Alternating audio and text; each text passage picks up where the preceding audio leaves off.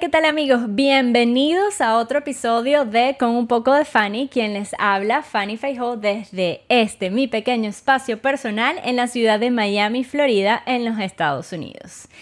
Y hoy, señores, les traigo un tema del cual seguramente todos ustedes se van a sentir identificados porque seguro de alguna u otra forma se han encontrado con personas tóxicas en su vida, ya sea en el trabajo, con la familia, eh, con la pareja o hasta con los propios amigos. Y es por eso que yo decidí hablarles de este tema el día de hoy porque me parece súper importante, sobre todo ahora en el que se está manejando, se está hablando un poco de que, eh, de que esta es una nueva era y de que deberíamos de empezar a prestar atención a nuestro alrededor y mejorarnos a nosotros como personas y ya les he venido hablando en otros episodios acerca de esto, así que me pareció súper conveniente el día de hoy hablarles acerca de las personas tóxicas. Pero como siempre, les aclaro que no va a ser desde eh, una perspectiva médica, psicoanalítica, nada de eso.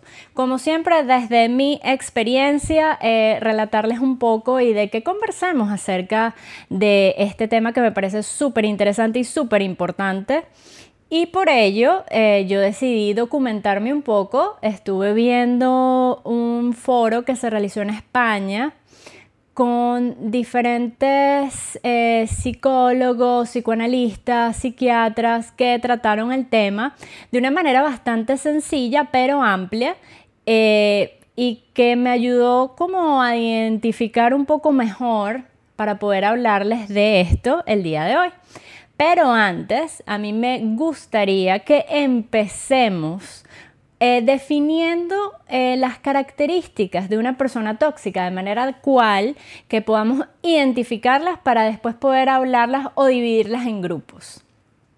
Para esto, obviamente, me documenté con una página de psicología online en la cual expertos eh, brevemente la, eh, la definen en 10 puntos básicos, este tipo de características, y me gustaría írselas leyendo y vamos hablando al respecto.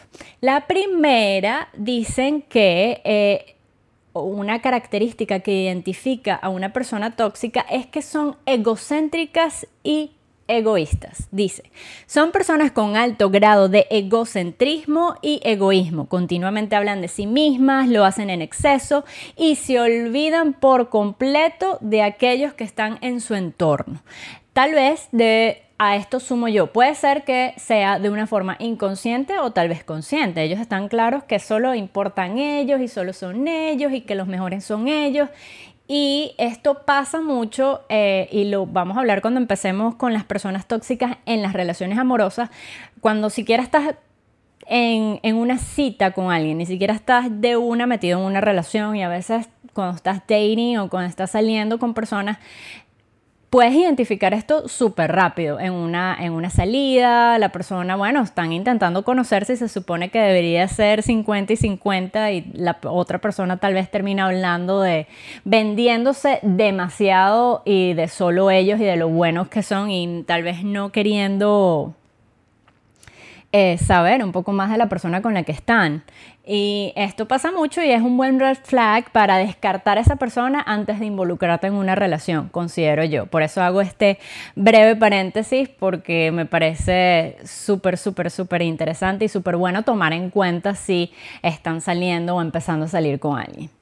Número dos, pesimistas y negativas. Este es otro rasgo distintivo de la personalidad de las personas tóxicas. Su discurso siempre es negativo, construido básicamente a partir de quejas y pensamientos pesimistas y con esto podemos decir que es esa clase de persona que a veces comentamos o decimos como que ah, esta persona es como una nubecita gris, siempre le pasan cosas, es demasiado acontecida o cuando estamos hablando o estamos en, en, el trabajo y es aquella persona que siempre se queja por todo, que todo es mal, que todo le sale mal, que nunca está conforme con nada y de alguna manera u otra eso se contagia porque si estás en un ambiente, como ya dije, de trabajo, es como que esa persona te habla, entonces empiezas tú también a ver todo negativo, es súper, súper chimbo. Número 3. Se victimizan continuamente, se posicionan en el rol de la víctima rápida y fácilmente. De este modo pretenden ser el centro de atención, evitar hacerse responsables de sus actos y hacer que los demás atiendan y satisfagan sus necesidades. Típica persona de que pobrecito, todo me ocurre a mí, es porque yo y se dan golpes de pecho para que, primero para cautivar la atención de todo el mundo. Son esa clase de personas que tal vez este, siempre están, como ya dije, y esto va de la mano con la anterior, que son pesimistas y negativas, que por ejemplo, en las redes sociales vemos que siempre están intentando llamar la atención de una u otra forma. Ay, me corté el dedo, la vida se acaba. Oh my God, este, me tropecé y me caí, me raspé la rodilla y pobrecita yo porque tengo un problema. Y empiezan a hacer toda como, como una bola de nieve y con esto arrastran a otras personas porque tal vez caen en esa pequeña trampa que yo lo veo como una pequeña trampa para atraer como moscas a la gente que eh, tal vez eh, creen o, les creen o, son débiles, por así decirlo, de mente y caen y entonces ahí ellos los atrapan como unos parásitos o como unos vampiros emocionales y se les encaraman y bueno, y empiezan allí a abusar de estas otras personas que simplemente tal vez le creyeron o piensan que verdaderamente les pasó algo malo y no es así. Seguimos. Envidiosas y celosas, las personas tóxicas tienden a quitarle la ilusión ante cualquier hecho positivo que te ocurra. Le quitan importancia a tus logros o simplemente actúa con indiferencia ante ellos. Suelen intentar desanimar al otro encontrando siempre un fallo o, eh, o, o esto está mal redactado, o un pero a sus quejas. Bueno, X lo importante es que eh, estas personas, que las podemos también identificar súper fácilmente, las podemos encontrar en los amigos, en la familia, cuando por lo, o en la misma pareja. Eh, se me ocurre un ejemplo claro y muy en día, tal vez que, eh, eh, que la pareja eh, consiga una promoción en su trabajo y empieza a ganar más que el otro, entonces es como un sentimiento de envidia, pero no se nota de frente, es como que, ah, sí, me gustó, qué, qué bueno que conseguiste otro trabajo y te ganas más que yo y, que, y como que les choca, o la misma familia como que, oh, wow, te ganaste la lotería, qué bueno, ahora vas a poderte comprar todo. Y yo no. Cosas así. Eh, eso pasa a diario. O, ah, mira, entre las mismas amigas, ahora que la cirugía plástica es el pan de cada día, tú ves, ah, mira, y ella se operó y mírale, ahora como tiene esos senos todos y todo el mundo y todos los tipos lo ven. Ay, te ves bellísima, amiga. y ¿sabes? Hay como una envidia, una cosa ahí malvibrosa, como diría yo. Eh, la siguiente característica es que se aprovechan del esfuerzo ajeno. Voy a ahondar un poco en este punto ya que puede ser un poco confuso. Y dice, no tienen mucha iniciativa, ponen excusas para hacer cualquier cosa y se sitúan en una posición cómoda para que sean otros los que hagan los esfuerzos, aunque posteriormente se atribuyan como hemos comentado anteriormente los méritos y logros. Este punto yo creo que lo podemos identificar de una en el área de trabajo, con las personas tóxicas en el trabajo. Y es que eh, a veces hay personas que eh, se aprovechan o usan los que están abajo de ellas, y voy a ahondar mucho más en esto cuando hablé específicamente de este grupo. Y eh, aprovechan los conocimientos, tal vez porque no tienen esos conocimientos, aprovechan la, eh, los dones o los skills de otras personas que ellos no tienen o que les da flojera desarrollar para ellos avanzar. Agarran y pisan encima de otros para ellos escalar en vez de eh, por mérito propio lograr sus objetivos. No, usan y desusan a otras personas para alcanzar tal vez más rápido o porque les da flojera hacerlo ellos mismos. Y con esto se refiere a este punto. El siguiente es que son incapaces de alegrarse por los demás. Y yo creo que este va atado al de la envidia y los celos. Aquí dice que son incapaces de alegrarse cuando alguien de su entorno consigue o le sucede algo que a esa persona le pone feliz, pues más bien tienden a alegrarse del mal ajeno y sentir envidia cuando a los demás todo les va bien. Esto totalmente va, yo creo, incluido en lo de las personas envidiosas y celosas. Ponte en un grupo de amigos y tal, todos están solteros, pero entonces viene alguien y o en un grupo de amigas también aplica creo que aplica más para las mujeres que, hay siempre esa competencia, por así decirlo. Pero que una amiga eh, del grupo consiguió novio y el tipo, perro, el tipo es tremendo novio y se porta súper bien con ella y tiene detalles increíbles y tal vez la otra no, entonces, ¿sabes? Es incapaz de alegrarse como que, ay, wow, qué bien que ella sí pudo conseguir a alguien que valiera la pena en este mundo loco ha pasado, lo he visto. La próxima característica que nos resaltan es la falta de autocrítica. Nunca se paran a analizar las situaciones que ellas mismas provocan o sus comportamientos.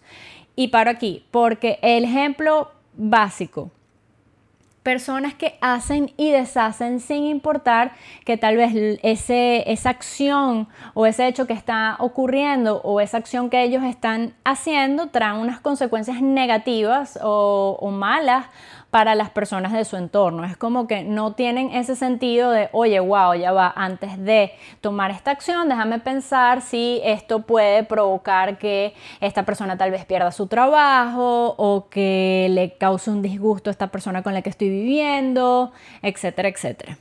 Súper importante. Y te la tengo. La siguiente característica es vanidosas otra de las características de las personas tóxicas es que son arrogantes y soberbias. Siempre se enlazan a ellas mismas y presumen de sus cualidades físicas, intelectuales y para de contar. Este tipo de personas hay que tener mucho cuidado porque en la charla que les comenté que estuve viendo mencionaban que usualmente eh, más que vanidosos se podría decir narcisas son esas personas y el, experto mencionaba que muchas veces ni siquiera ellas se ven así, sino que proyectan esta especie de imagen que ellos no son y, hay que tener mucho cuidado con eso, porque uno tal vez eh, lo hacen tan bien y, hacen su papel de narciso y de vanidoso tan bien que tú dices, wow, esta persona tiene la autoestima por los cielos, no necesita, pero bueno, ayuda, nadie puede contra ella. Y realmente en el fondo no son así, es una imagen que ellos están proyectando, ya sea para hacerle... Eh, eh, creer a los demás o para lastimar a otras personas que tal vez tienen autoestima baja, pasarles por encima. Va de la mano. El siguiente punto es la ignorancia y dice que en muchas ocasiones el hecho de creerse superior a los demás y tener un ego desmedido hace que estas personas no aprendan nada de las otras, lo cual puede llevarles a tener una cierta ignorancia en algunos temas más de lo mismo. Esta va, creo yo, incluida en el punto anterior, que se hacen pasar por esta clase de personas y te empiezan a hablar de algo que ellos totalmente, o sea, que si tú le preguntas o si verdaderamente la otra persona eh, le pregunta a fondo acerca de y se quedan en el sitio porque están pretendiendo ser algo que no son. Totalmente. El próximo y último punto, el número 10, es que dicen que son infelices, por supuesto. Si una persona está pretendiendo algo que no es, el, después llega a su casa y se siente sola, eh, está chocando directamente con su esencia, porque tú estás pretendiendo ser algo que no eres y que, y que quieres ser, pero ni siquiera te esfuerzas para hacerlo. Ellos acá dicen que a pesar de que externamente muestren otra cosa, lo que les estoy diciendo, se dice que las personas tóxicas son realmente infelices, ya que sus pensamientos negativos y actitudes no les permiten vivir en paz ni en armonía con los que los rodean más de lo mismo. Obviamente, si tú estás pendiente, ay, mira, el otro logró esto y yo no, ay, mira, este alcanzó esto y yo no, ay, mira, la otra eh, tiene este novio y yo no, y mira todo lo que yo hago y yo no lo consigo. Estás pendiente más de ver a tu alrededor y ver lo ajeno que tratando de cultivarte a ti mismo cosas bonitas, cosas positivas que puedan eh, conllevar a relaciones positivas, personas mm, buenas que lleguen a tu vida, etcétera. Ahora, ya definido todos estos puntos, todas estas características que identifican a una persona tóxica, ahora sí podemos entrar de una a hablar o, a, subdividirlos en diferentes grupos que podemos encontrarlos. Yo quisiera empezar con las eh, relaciones de pareja, cuando, cuando lamentablemente tenemos una relación tóxica. Y es que, este, según en los eh, el, experto que estuve viendo, este psicólogo, dice que, bueno, obviamente siempre va a haber la persona tóxica y la persona que sufre la toxicidad, eh, vamos a decirle el intoxicado. Eh, siempre hay dos versiones, por así decirlo, bueno o malo. El, el, bueno, el pobre que recibe de la persona tóxica y la persona tóxica que de alguna forma u otra maltrata. ¿He tenido relaciones tóxicas? Sí, solo una. Gracias a Dios, solo una. y no más. Y me bastó y me sobró para aprender y decir no más. Una persona, eh, fue mi primera relación y pues obviamente estaba mucho más niña, no sabía muchas cosas de la vida, tú que, siempre tienes muchas expectativas de tu primera relación seria de pareja. Y pues bueno, esta era una persona yo creo y según lo que estuve investigando es tóxica por naturaleza porque mm, tenía ya comportamientos, eh, eh, todas estas básicamente, era una persona egocéntrica, era, eh, era una persona envidiosa, se aprovechaba del esfuerzo ajeno, pero estas personas, yo digo que son tremendos actores, porque este, cuando tú dices, bueno, ¿y cómo no se dio cuenta que era una persona egocéntrica, una persona eh, negativa, una persona, bueno, porque te lo hacen ver como que de una forma bonita o te echan el cuento de una forma positiva y tú dices, ah, bueno, esta persona eh, tal vez te hacen creer que ellos quieren eh, lo mejor para ti y realmente no es así, ellos siempre van a querer lo mejor para ellos mismos. Lo que sucedió fue es que obviamente esta persona fue una relación aparte larga, me costó darme cuenta, fue una relación de casi dos años, me costó darme como que caer en cuenta de que, wow, tengo una persona que realmente me está metiendo unos cuentos que no tienen sentido. Y ya obviamente tú tienes un límite, tienes un vaso, tu vaso se topa y ya, y ya llegaste al llegadero y ya no más, ya no puedes permitir más. Pero sí, esta persona...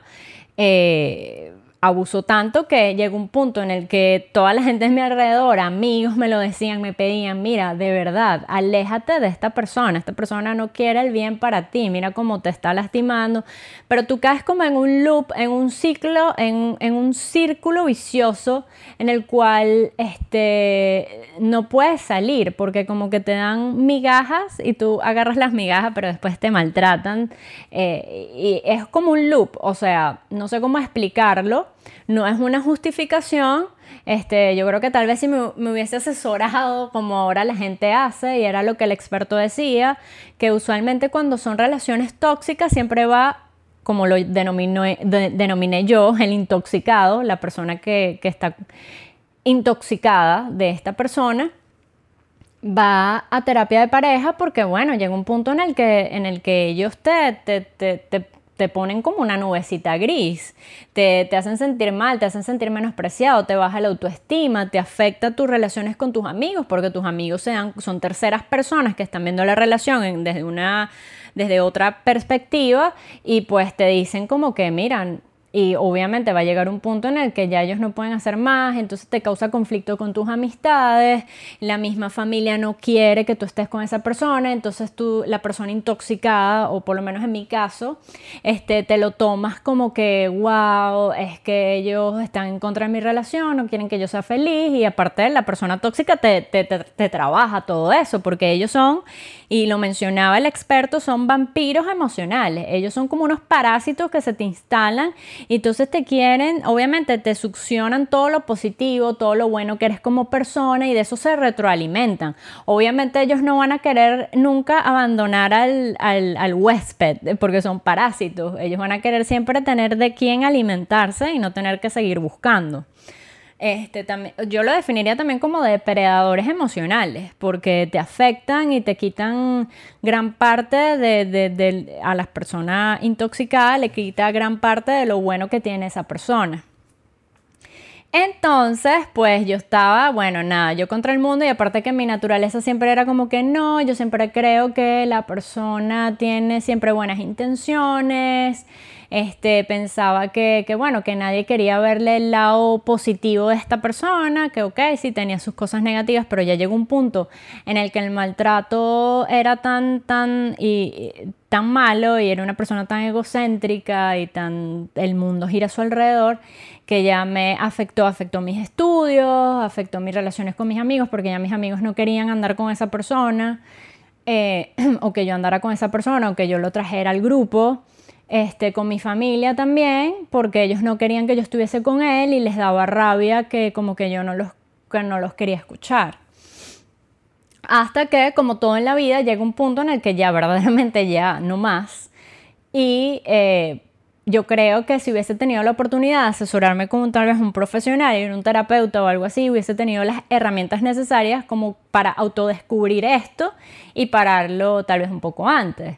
Claro, cuando ya por fin yo llegué finalmente al llegadero y dije, esto se acaba, no más, yo merezco algo mejor, esto es una persona totalmente negativa en mi vida, no me trae nada bueno, aunque quiera aparentar de que sí eh, me sentí un poco mal porque es la verdad. Dije, bueno, nada, desperdicié un poco de tiempo en mi vida, casi dos años en lo que pude conocer otras personas, este, tal vez no pasarla tan mal por tanto tiempo, pero al final yo decidí eh, creer y pensar que fue una experiencia que me, que me va a ayudar a mí a futuro. Eso es lo que yo pensaba en el momento. Ahora que estoy en el futuro, por así decirlo, eh, doy gracias porque esa experiencia que tal vez fue muy larga, en la que yo permití por mucho tiempo que esa persona tóxica estuviese en mi vida, me ayudó a mí para definitivamente trazar eh, mis parámetros en cuanto a las relaciones y de una a descartar personas que tendrían o yo pensaba o pensaba que podían tener potencial de convertirse en tóxicas o que eran tóxicas y de saber qué era lo que yo podía permitir y no permitir en una relación.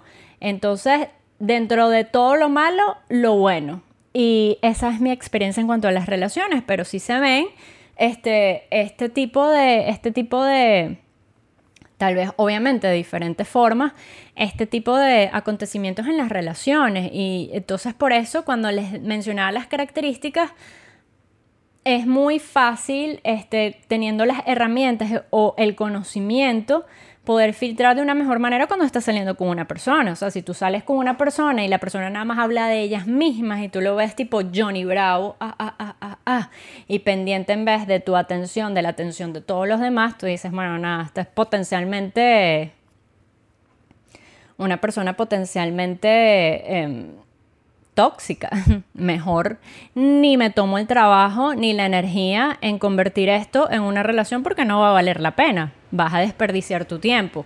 Y también en creyendo que lo puedes cambiar. No, hay personas, y esto lo decían los expertos, que hay personas que temporalmente pueden, pueden ser tóxicas en un momento de su vida y hay personas que son tóxicas innatas, que ya son así desde siempre y para siempre. Hay personas también que se convierten temporalmente en, eh, personas tóxicas y no deciden seguir por siempre así o es algo momentáneo que puede pasar dado alguna circunstancia en tu vida. Y entonces mencionaban un ejemplo que me parece súper adecuado para hoy en día, una pareja, uno de los dos pierde su trabajo, está todo el tiempo en la casa, está deprimido, no consigue trabajo, no tiene nada que hacer, empieza a tener problemas económicos, obviamente porque no tiene una entrada fija de dinero, y su pareja, por el otro lado, no perdió su trabajo, tiene su trabajo, tiene una posición estable, eh, tiene una economía todavía fluida, entonces esta persona puede tender a convertirse tóxica, bueno, dadas las circunstancias alrededor. Y bueno, es algo absolutamente normal, no hay que condenarlo. Tal vez en algún momento también en nuestras relaciones hemos, nos hemos convertido en personas tóxicas. Tal vez eh, yo, yo, podría decir que eh, las inseguridades y los celos te pueden convertir en una persona tóxica en tu relación. De que veas que, que y, envidies que, eh, que la sabes que la otra persona tal vez capte más atención que tú y haya esa especie de competencia. Lo he visto, ha pasado, lo he vivido también y entonces eso está mal, pero es algo momentáneo, es algo que, bueno, con el tiempo se va fomentando la confianza y, la seguridad y, se va fomentando y, se van poniendo un poco... Eh, más sólida la relación y todo eso cambia. Entonces sí, podemos también nosotros que somos este, no tóxicos, intoxicar un poquito a los demás por ciertas circunstancias, pero así como nos metemos, nos salimos. Entonces también hay que tener un poco de conciencia respecto a eso y pues bueno, lo ideal sería evitarlo, pero es normal que pueda pasar. Y con esto, unido a este, podemos hablar de los amigos, ya que estaba hablando de que este, tenía la experiencia de que durante esta relación tóxica, eh, muchos de mis amigos se sentían frustrados y se sentían mal porque obviamente ellos no me querían ver sufrir por una persona que era tóxica, ¿sabes? Y querían que yo tal vez este, abandonara a esta persona o terminara esta relación. Entonces, hablando de esto, lo unimos con los amigos tóxicos. Sí, pasa me ha pasado. Llega un punto en el que yo, yo creo y llegué a la conclusión de que en todas las relaciones interpersonales deberían de tener ciertos parámetros, límites, eh, delimitar. Porque una vez que esas líneas este, están borrosas o se vuelven borrosas, se vuelven confusas, eh, se tiende a abusar, se tiende a sobreactuar y no es bueno porque lo que termina pasando es que se termina convirtiendo también en una relación tóxica entre los amigos. Cuando entre los amigos no está claro, o por lo menos me ha pasado que he tenido amistades de años y de que, y que porque hay muchos años y, y conoces mucho a esa persona, ha pasado que, me ha pasado que este, piensan que este, eh, mi disponibilidad para ellos va a ser 24/7 y que este, eh, me pasó que se convierten en, en controladoras, como posesivas de mi amistad hacia ellos. Y yo creo que ya cuando se llega a ese punto es tóxico y está mal. Porque este, sí, los amigos están para siempre y el apoyo hacia tus amigos debería ser 24/7. Pero eso no significa que ellos eh, sean dueños de ti, porque tenemos una amistad de muchos años. Eso yo considero que eso está mal. Eh, y creo que esto pasa cuando estas líneas y estos parámetros están un poco borrosas. Porque si yo tengo una amistad de muchos años y yo empiezo una relación, obviamente cuando yo estaba tal vez soltera tenía mucho más tiempo para salir contigo, mi amigo del alma o amiga del alma. Sí, pero ya cuando uno empieza a tener una relación de pareja, obviamente tú estás empezando una relación, es como una matica, también tienes que regarla y no te puedo dedicar el tiempo que te dedicaba que le dedicaba antes a mis amigos sí, se le dedica tiempo, no estoy diciendo que se abandonan ni mucho menos, pero sí también eh, ya el tiempo no es el mismo porque estás saliendo con una persona, le estás invirtiendo tiempo a esta relación amorosa que está empezando. Entonces, ¿qué pasa? Que esta clase de personas o estos amigos, este, se convierten en posesivos y no pueden entender eso, entonces empiezan a lastimarte, empiezan a intentar controlarte, empiezan a intentar manipularte incluso.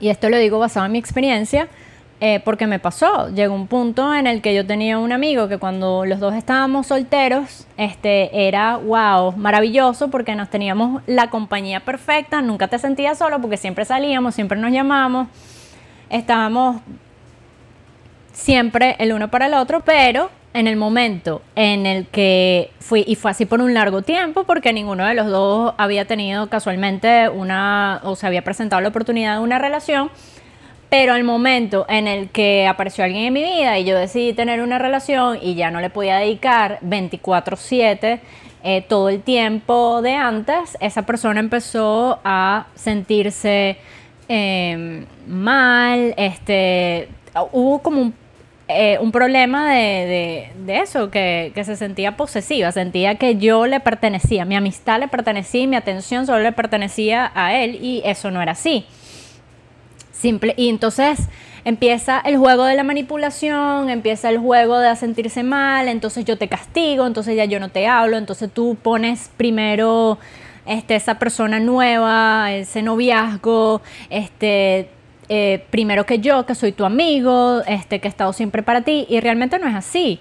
La realidad es que tú sí tienes tus amigos y obviamente le puedes dedicar mucho más tiempo cuando estás solo, pero cuando empieza una relación ya eso se comparte. No se abandonan a los amigos ni se pone uno por encima del otro, simplemente que la atención está dividida, está eh, ya no hay tanto tiempo, pero igual eso no debería de cambiar si son tus verdaderos amigos, más bien deberían de sentirse, y era lo que hablábamos antes, deberían de sentirse alegres, deberían de sentirse contentos de que conociste y que a una persona que te hace verdaderamente feliz y que te ven feliz porque, mira, esa persona te da nota, la pasas bien y alegrarse por ti en ese sentido y más bien no reclamarte o intentarte manipular y lastimar y castigar porque ya no les puedes dedicar el mismo tiempo de antes, porque como ya lo dije, tienes una persona nueva en tu vida y las relaciones también que empiezan necesitas dedicarle tiempo, son como plantitas. El hecho, eh, lo pongo así para que se entienda un poco mejor y no me malinterpreten. Es como que tú tienes un jardín en tu casa, tienes diferentes plantas con las que llevas años y han crecido contigo, pero un día fuiste y compraste una planta nueva. Esa planta nueva que está bebé necesitas dedicar tiempo también y atención, pero eso no significa que tú vas a agarrar y le vas a dejar de echar agua al resto de las plantas que crecieron contigo y que ya están grandes. No, le vas a echar agua, pero todo a su tiempo y a su momento. Eh, yo sí creo que las dos eh, relaciones, la de amistad y la nueva amorosa que estás empezando, pueden coexistir y, ser feliz. Simplemente que hay que entender eso y no ser posesivo ni controlador con los amigos, ni intentarlos manipular, haciéndolos sentir mal, porque este, piensen o ellos crean en su mente de que, ah, no, como ya no puedes salir conmigo, entonces estás poniendo tu relación por encima de la amistad y los amigos están primero. Eh, no, eso no está bien y eso no es correcto y eso es caer en victimizarse, en lo que decíamos, de estar celosos, en ser incapaces de alegrarse por los demás, todas estas características, mira, definitivamente esa persona se convirtió en tóxica porque, bueno, tal vez porque está, eh, eh, otra persona empezó una relación, él no, se empezó a sentir solo porque ya no tenía más con quién salir, tal vez no le daban nota al resto de los amigos o los otros amigos no, no había esa intensidad porque con los otros amigos no pasaba eso. Entonces es como que eh, saben a quién escoger. Para mí, este, considero yo, eh, o yo lo quise ver, o lo veo, el sentido de las personas tóxicas son como, como depredadores. Ellos ponen sus trampas, ellos saben a quién cazar. El, eh, no sé, un león, un chita, lo que quieran. Un puma no va a agarrar a, no sé, a un animal que sea tan pesado y tan grande como él para cazarlo, que le va a costar mucho más y le va a dar mucha más pelea, a que un bebé, una cría de, de un animal que es más frágil, es más fácil, no tiene tal vez esa maldad o no tiene esa experiencia. Eh. Entonces hay que tener este tipo de cuidado y creo que esta es una situación tal vez que a ustedes también les haya pasado con sus amigos en algún momento. Eso no quiere decir que van a cortar la amistad porque se convirtió tóxica en algún momento dado. No, yo creo que simplemente comunicándose es la clave en mi experiencia yo intenté comunicarme, intenté hacerme entender, hacer entender el punto, pero no se entendió y esa persona simplemente decidió eh, dejar de ser mi amiga al respecto. Y ahí no se puede hacer nada, más allá de que si alguien no te quiere en su vida, tú no puedes forzar eso. Simplemente hay que aceptarlo y seguir adelante. También con respecto al, tema de, de los amigos tóxicos, también he visto este, mucho el ejemplo que les mencioné en un principio con respecto a las mujeres, las amigas mujeres también. Entre las mujeres siempre hay, no sé por qué, yo soy mujer y van a decir, bueno, pero tú eres mujer y no sabes. Eh, realmente no sé por qué, pero hay siempre un, como una competitividad, a veces sana y a veces no. Entonces yo creo que cuando no se convierte en tóxico, porque es esa clase de amigas que ya yo les decía, como que, ay, mira, de repente esta amiga le va bien y conoce un chico y empezó a salir y o empezó a levantar más porque, no sé, no sé, empezó a levantar más y qué sé yo. Y entonces empieza como que, ay, mira, ella, ella consigue a todos los chicos, entonces ella, ella es una, una bicha.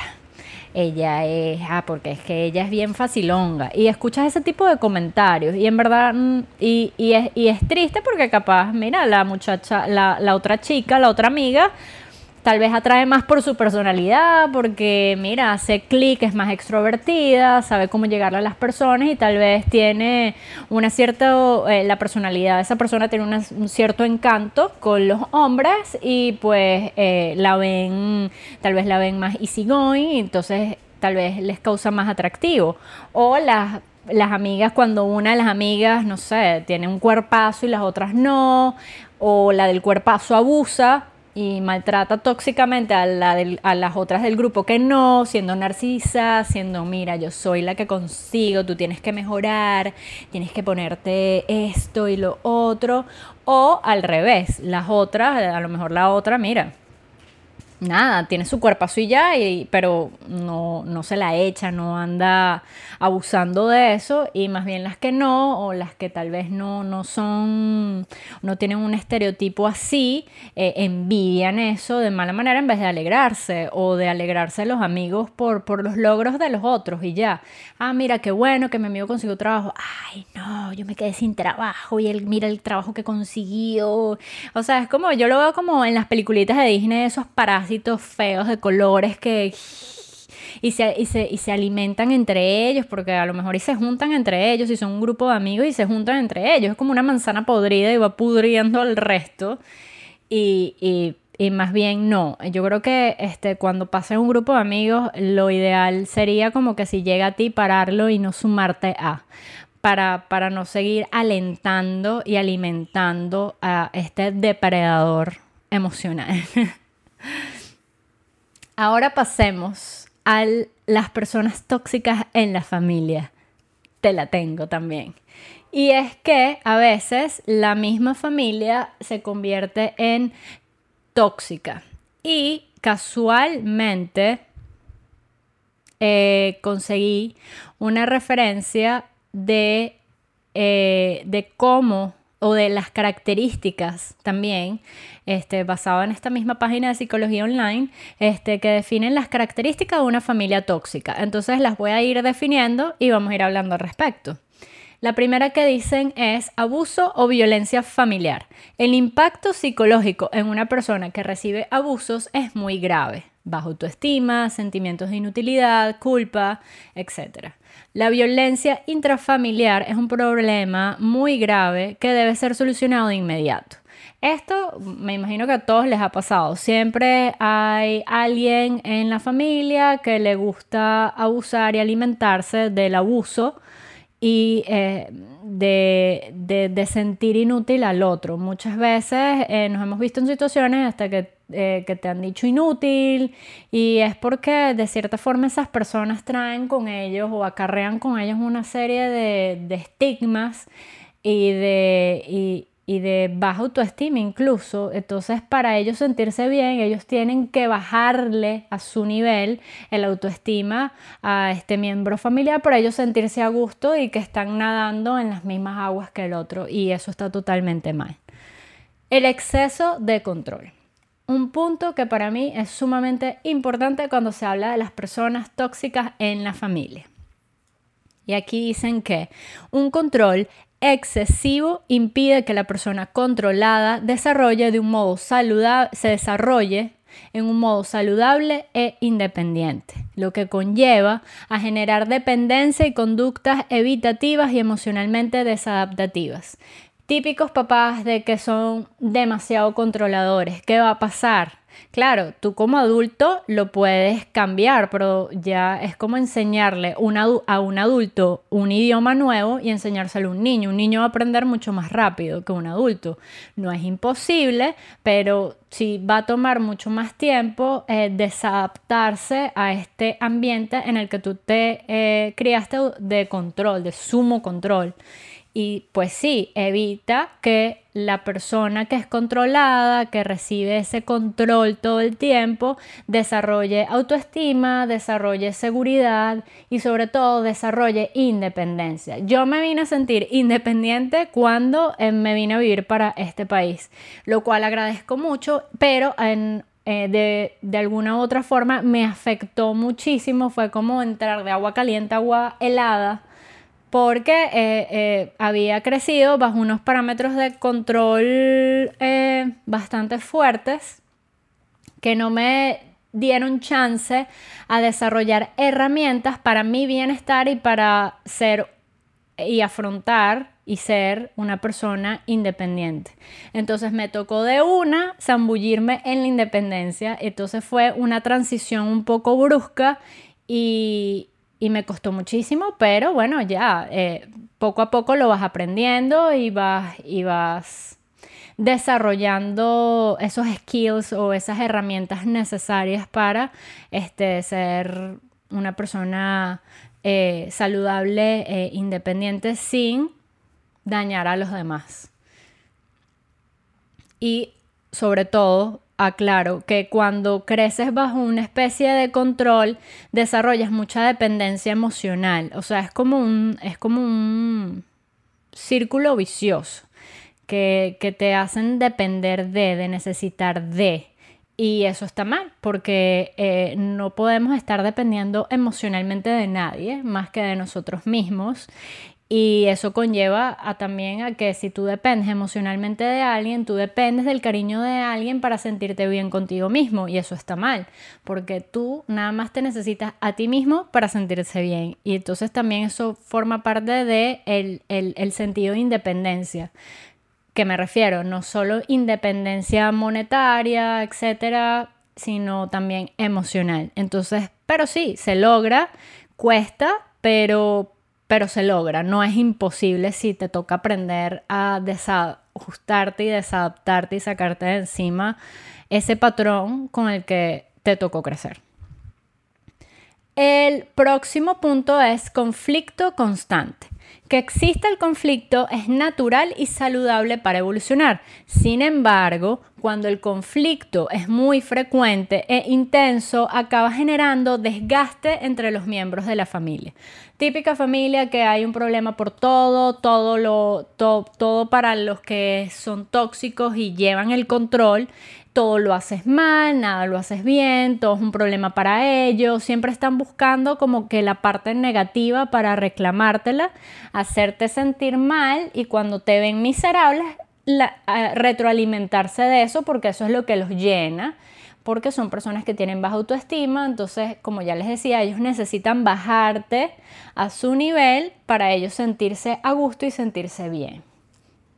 La adicción al alcohol u otras drogas eh, dice que de uno o varias personas de la familia.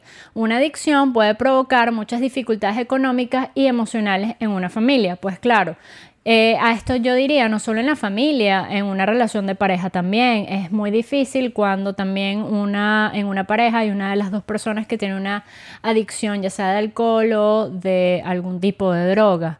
Eh, eh, afecta muchísimo emocional, económicamente y destruye, destruye y yo creo que genera grietas fuertes en cualquier, cualquiera de los dos eh, tipos de relación, ya sea de familia o amorosa. Falta de comunicación. La falta de comunicación genera sentimientos de incomprensión.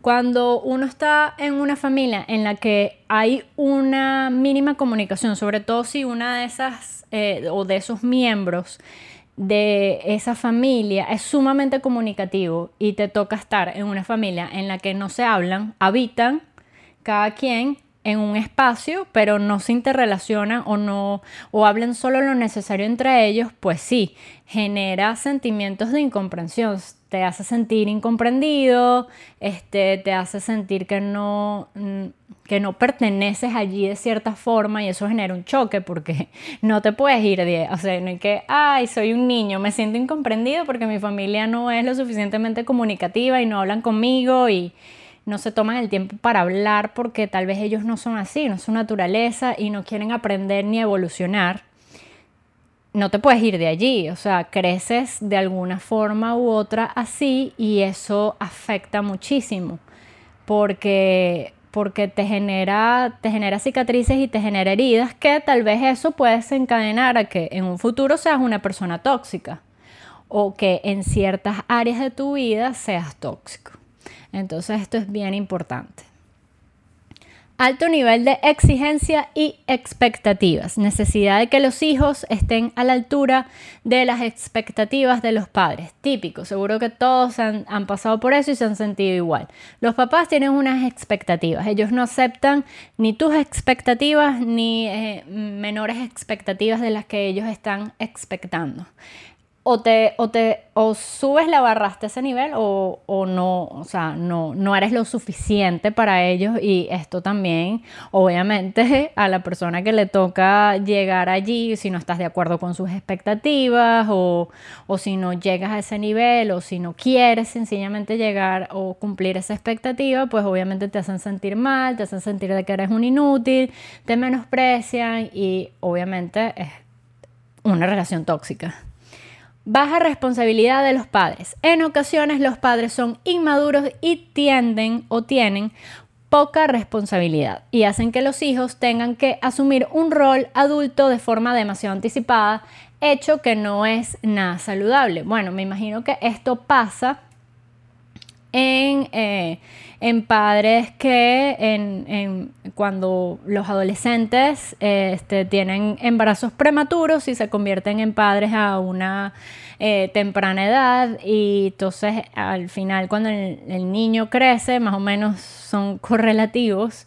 Y pues son personas que no han madurado lo suficiente y ya tienen niños. Y entonces eh, o incluso cuando los padres sufren de algún tipo de adicción y al final son los hijos que tienen que cuidar y acarrear a una temprana edad con sus padres y ser los responsables de sus padres porque estos están, bueno, con una adicción y tienen un problema muy grande.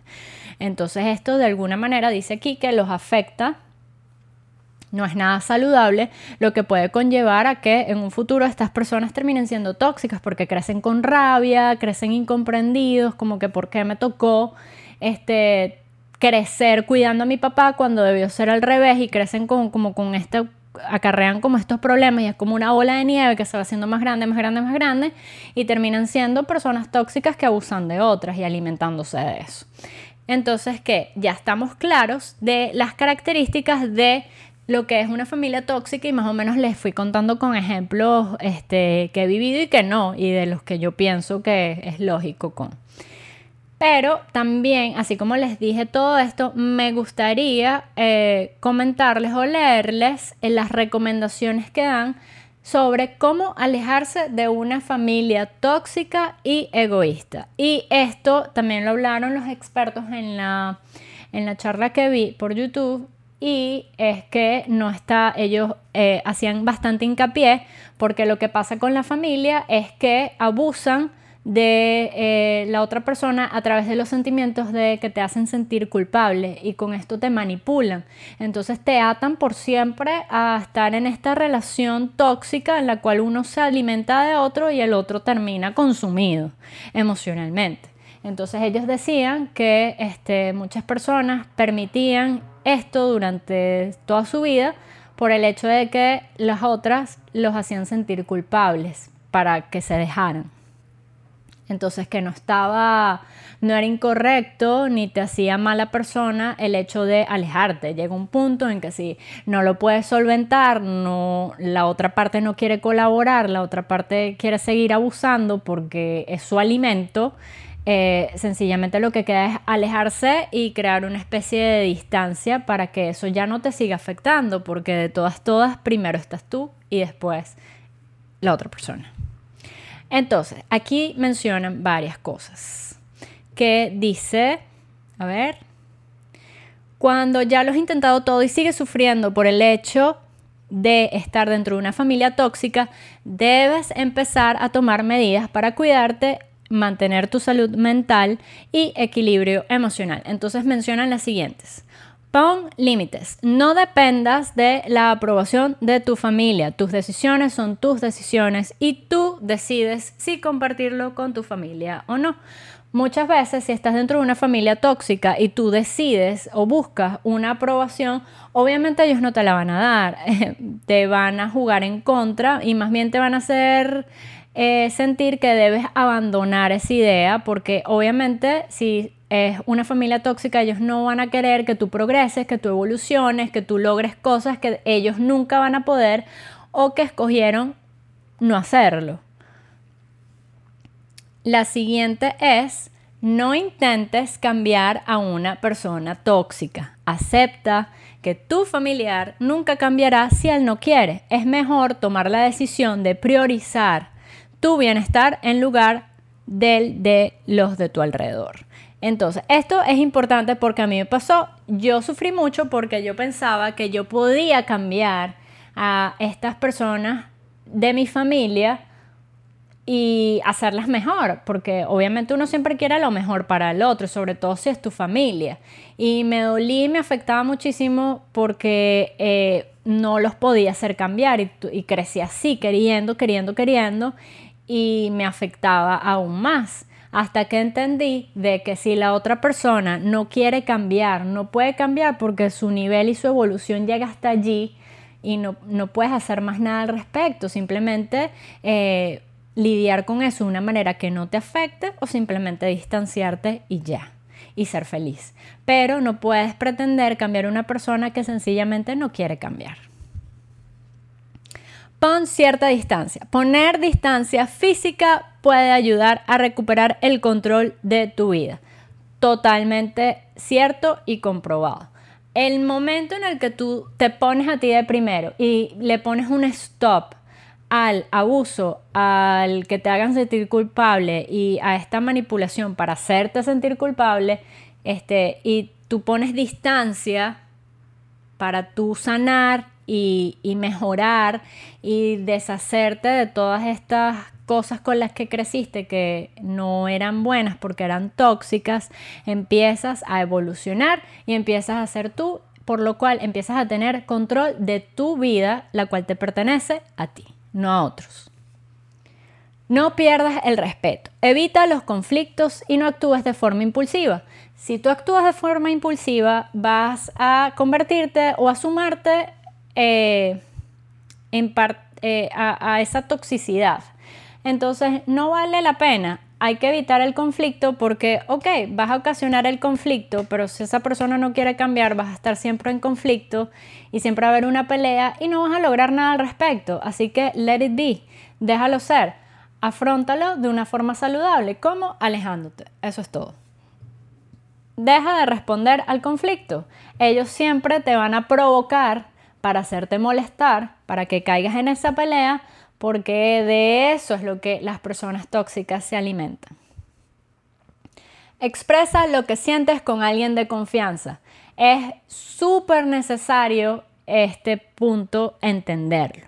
No, es bien, no está bien reprimir tus emociones ni tus sentimientos. De hecho, se ha comprobado que contra más tú reprimes de, que enfermedades como el cáncer, este, sobre todo, estas enfermedades fuertes, agresivas por dentro, eh, es porque eh, las personas han guardado tanto rencor, han tenido, eh, han reprimido sentimientos muy dañinos y fuertes dentro de ellos. Es importante no reprimir tus sentimientos y hago hincapié en esto porque al final te terminas haciendo daño a ti mismo, no terminas ni ayudando al, al tóxico o a la tóxica y no te terminas limpiando y ayudando a ti mismo. Límpiate de una manera en la que puedas tener a alguien de confianza y si no la tienes, pues buscas un especialista. Eh, en el que te puedas desahogar y en el que te puedan ayudar a darte herramientas para salir de eso y no sentirte así y no guardar esos sentimientos feos. Lo mejor es depurarse de todo eso. Dice, pasa tiempo con personas que te hagan sentir bien. Relaciónate con personas que te den afecto. Dice, tomar distancia de familiares tóxicos puede despertar emociones difíciles de gestionar. Si sientes que no puedes hacerlo, no dudes en pedir ayuda profesional. Claro, decirlo suena muy fácil, pero llegar a ese punto es bastante difícil, sobre todo si has crecido por un largo tiempo de tu vida en un grupo familiar tóxico. Sin embargo, este no es imposible. Si tú empiezas por ayudarlo a, a ayudarte a ti mismo a sacarte eso por dentro y, y, no hundirte en esa tristeza y no permitir que la culpa que ellos te quieren hacer sentir te carcoma por dentro, eso te va a ayudar primero a expresarte, a sacarte todo esto que has guardado por mucho tiempo porque has crecido así y a mejorar y a ser mejor persona. Eh, es súper importante que si no puedes por ti mismo y, el, y si tal vez hablarlo con una persona cercana de confianza no te ayuda, vayas inmediatamente con un especialista que él de seguro te va a dar las herramientas específicas que en tu caso necesitas para salir de allí, salir de ese hueco. Lo importante con las personas tóxicas es no dejarlos ganar, este, cortar y no dejarlos ganar, no dejarlos que se sigan alimentando de lo bueno que tú tienes y de ti. Y con esto pasamos al último grupo, bien interesante, que es el de las personas tóxicas en el trabajo. Tanto como en la familia, amigos o parejas, seguramente todos hemos pasado por eh, o hemos visto que, eh, o hemos tenido que convivir, mejor dicho, con personas tóxicas en el trabajo. Y en la charla que les voy a dejar, les vuelvo y repito, les voy a dejar el link porque me pareció súper interesante, es que el especialista decía que este tipo de personas se últimamente, como en un 95%, en un 95 se encontraban en el trabajo o las podías encontrar más fácilmente en ambientes de trabajo. Lo interesante es que por lo menos en mi experiencia, yo he conseguido a personas tóxicas en el trabajo que están en niveles altos. Eh, o sea, que están por encima de mi puesto de trabajo. A eso me refiero. Eh, y el, especialista mencionaba eso al respecto, que usualmente venían de posiciones altas porque les interesaba, para la persona tóxica le interesaba que fuese una relación asimétrica para el poder abusar y que la otra persona, de cierta forma, si tú estás en un nivel más abajo, no puedas... Eh, no puedes hacer nada al respecto, porque eso se trata de, de, de agarrar siempre a la otra parte o a la otra persona en desventaja para que ellos obviamente puedan mantenerse y puedan ganar y no y, puedan mantenerte allí. Porque una vez que te encuentran obviamente ellos no van ellos no van cambiando de huésped. Ellos quieren mantener a ese que consiguieron si pueden de por vida. Y si no a ese por un largo tiempo.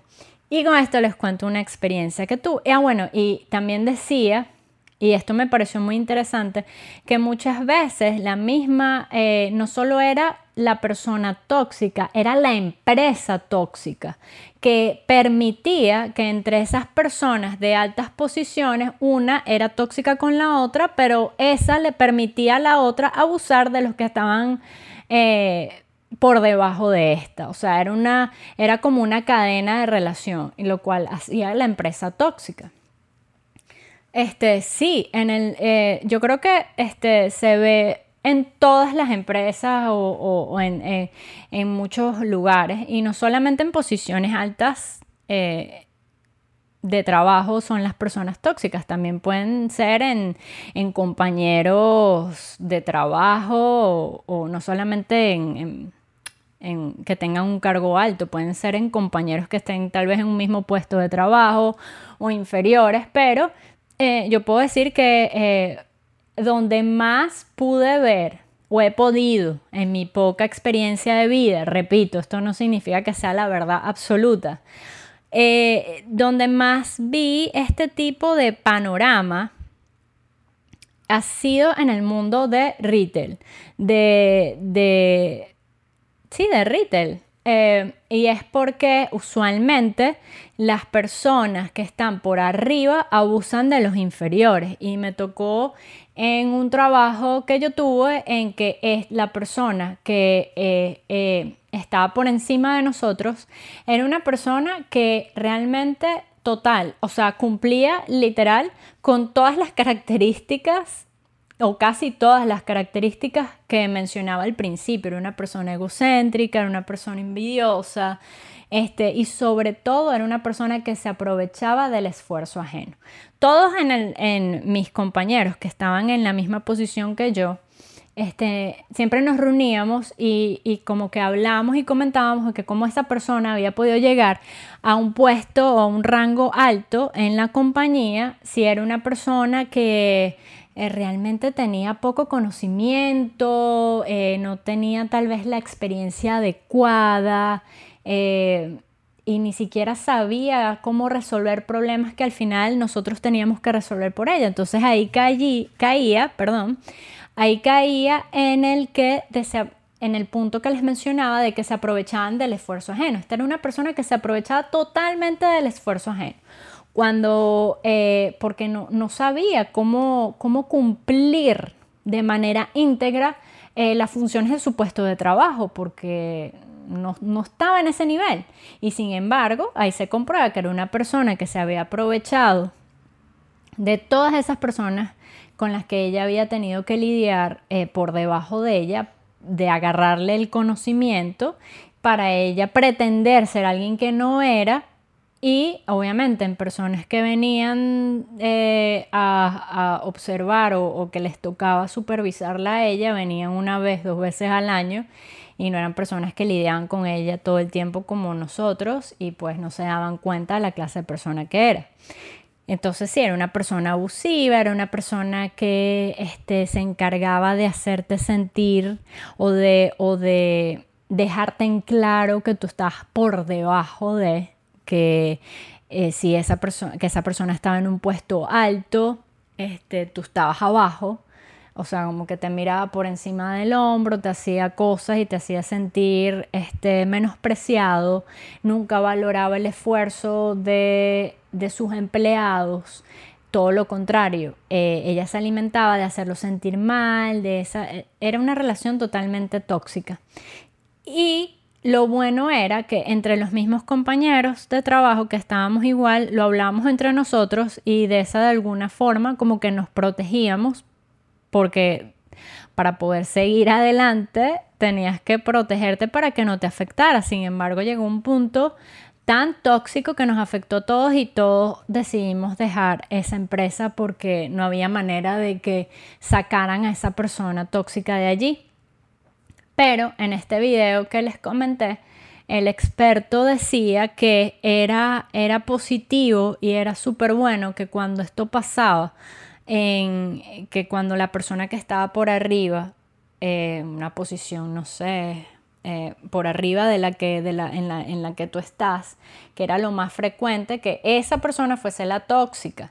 Entonces iba a ser sí o sí una relación asimétrica, una relación en desventaja, que lo que él recomendaba era que este, se reunieran o le preguntaras a tus compañeros de trabajo si ellos se sentían de esa misma manera y si se sentían de la misma manera que ayudaba como que a sentirte que no eras el único y número dos eh, para tratarlo por arriba por arriba de esa persona que está abusando de todos.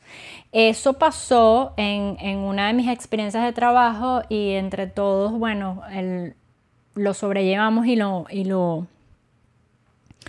eh, ¿cómo decirlo? Y lo, y lo tratamos a un nivel superior para ver si este, la compañía sacaba a esta persona que nos estaba eh, maltratando eh, a nivel de trabajo, menospreciando y todo esto, pero no, o sea, ellos prefirieron que las personas realmente buenas y capacitadas prefirieron perder eso que quedarse sin una persona de ese cargo porque les parecía más difícil encontrar un reemplazo para esa que a los que estaban por abajo de ella. Lo cual es triste porque vi pasar y, sé que se fueron muchas personas que eh, valían la pena, que eran personas súper brillantes, pero es aquí donde les pongo el ejemplo de que tal vez a veces va más allá de esa persona, sino es la empresa en general que es tóxica y que permite este tipo de comportamientos.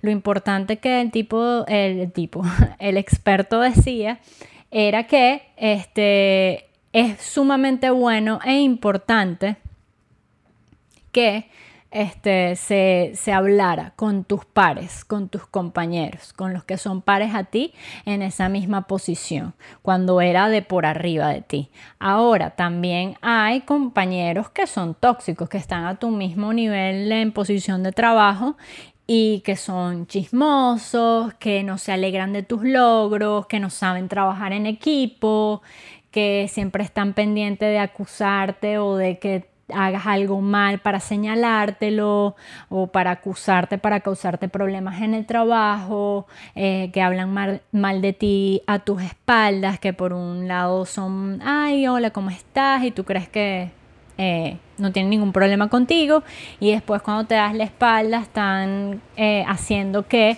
otras personas em, se sientan se sientan como que, que te odien, que no, que no les gustes porque ven que eh, tienes talento, entonces de alguna manera ellos quieren sacarte de allí, de a un lado y, y, y bajarte a su nivel, básicamente. Que también me ha pasado. Yo me acuerdo que este eh, en uno de mis primeros trabajos, este, me tocaba trabajar con muchas mujeres y eh, básicamente ellas tenían mucho más tiempo que yo allí, yo llegué nueva y en un tiempo verdaderamente corto tuve la fortuna de progresar y de avanzar en, cuestión de, de puesto de trabajo y eh, básicamente me montaron una guerra para yo salirme de allí, al punto de que todos teníamos los cubículos cerca y me ignoraban, se burlaban, no me hacían, me excluían de las conversaciones y me lo hacían entender. Este, siempre era como una falsedad. A lo cual de que menos mal que yo no le presté atención y más bien intenté ignorarlo al respecto, pero sí habían veces que me hacían daño porque te sentías, como ya te digo, te sentías aislado, te sentías solo y, es chimbo, pues. Pero sin embargo también, así como hubo ese grupo de mujeres que, que, que se tomaron el, el tema de la competitividad en el lado negativo, eh, habían personas también buenas que me acogieron y que, y que más bien me, hicieron me hicieron reconocimiento de mis logros y de lo buena que era al respecto. Y de hecho lo llegué a hablar y me, me, decían como que no, no, les pares, sigue adelante porque ellos lo que tienen es envidia de que no pueden, no tienen tu perseverancia y tu persistencia para lograr las cosas rápidamente. Y entonces te quieren, te quieren fuera, te quieren, te quieren que te paralices, te quieren que no, que no sigas avanzando para que ellos puedan pasarte por encima. Entonces, así como hay de un lado, hay del otro. Lo importante es identificarlo y protegerse al respecto, porque si no te proteges, eres una presa fácil para este tipo de personas. Así que bueno, espero que esto les haya servido muchísimo para que siquiera puedan identificarlas y darles una patada kung fu cuando intenten abusar de ustedes, ya sea en la familia, en la pareja, algún amigo o en el trabajo. Sobre todo en el trabajo hoy en día que hay muchísima competitividad y no de la buena. ya saben, les voy a dejar el link de este foro que vi, que me pareció súper interesante para que puedan aprender muchísimo más y a identificar este tipo de personas. Recuerden que ya el próximo episodio sería el de final de la primera temporada, así que no se lo pueden perder. Espero que hayan disfrutado muchísimo y hayan tomado nota para que se sepan proteger de las personas tóxicas. Recuerden de suscribirse aquí abajito y de seguirme por todas estas plataformas en las cuales me pueden escuchar y también me pueden seguir por Instagram si me quieren ver y si se quieren eh, curiosear un poco de mis posts que hago aparte, es arroba con un poco de Fanny, todo pegadito, doble N Y. Y ya saben, hasta un próximo encuentro, final de temporada. No se lo pierdan. Chao, chao.